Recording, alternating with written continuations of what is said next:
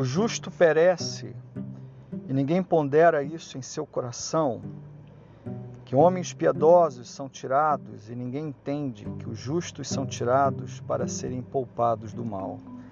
Isaías 57, versículo 1.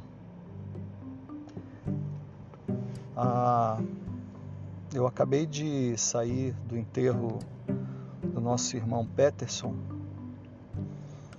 e que eu pude ver ali foi um grande testemunho.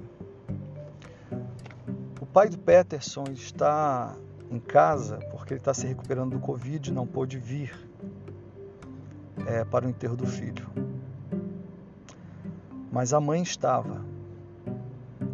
E eu tive a oportunidade de dar uma palavra para a família mas a mãe já estava lá embaixo, então ela não viu essa palavra que foi dada.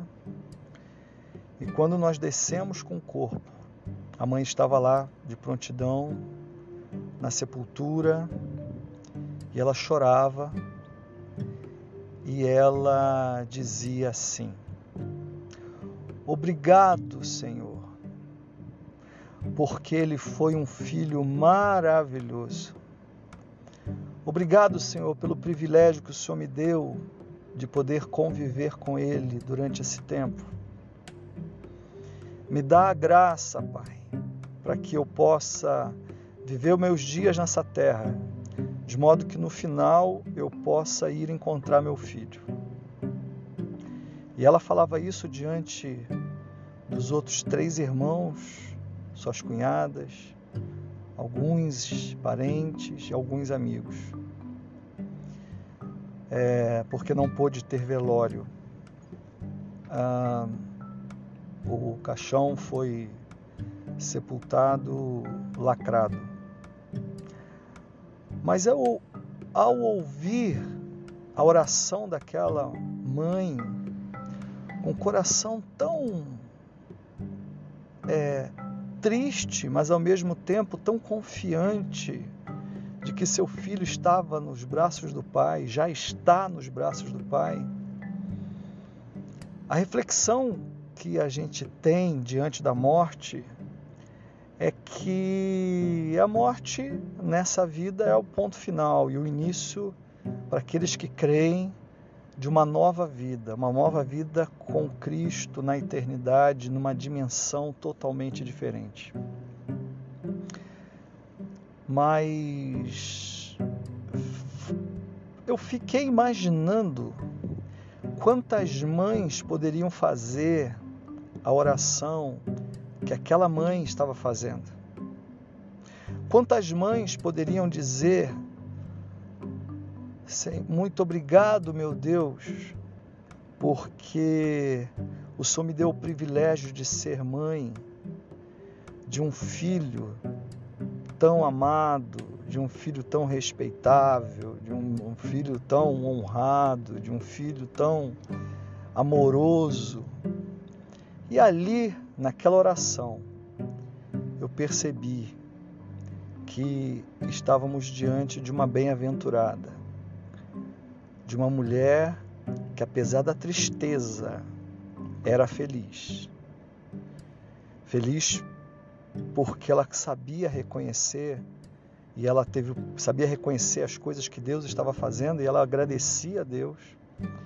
E feliz porque ela pôde reconhecer que o tempo que ela passou com o filho dela foi um tempo bem vivido.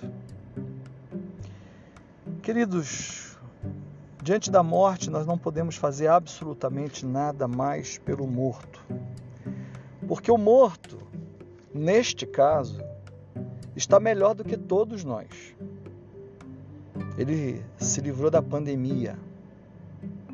Ele dos olhos dele foram enxugadas todas as lágrimas.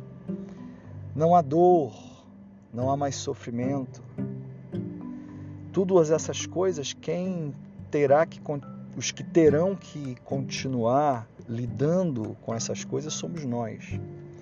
No versículo 2 de Isaías 57, versículo 2 diz: Aqueles que andam retamente entrarão na paz, acharão descanso na morte. E de fato, o nosso irmão Peterson achou descanso na morte. E que cada um de nós viva uma vida não apenas é, da maneira como alguns dizem, ser bem vivida e aproveitar a vida,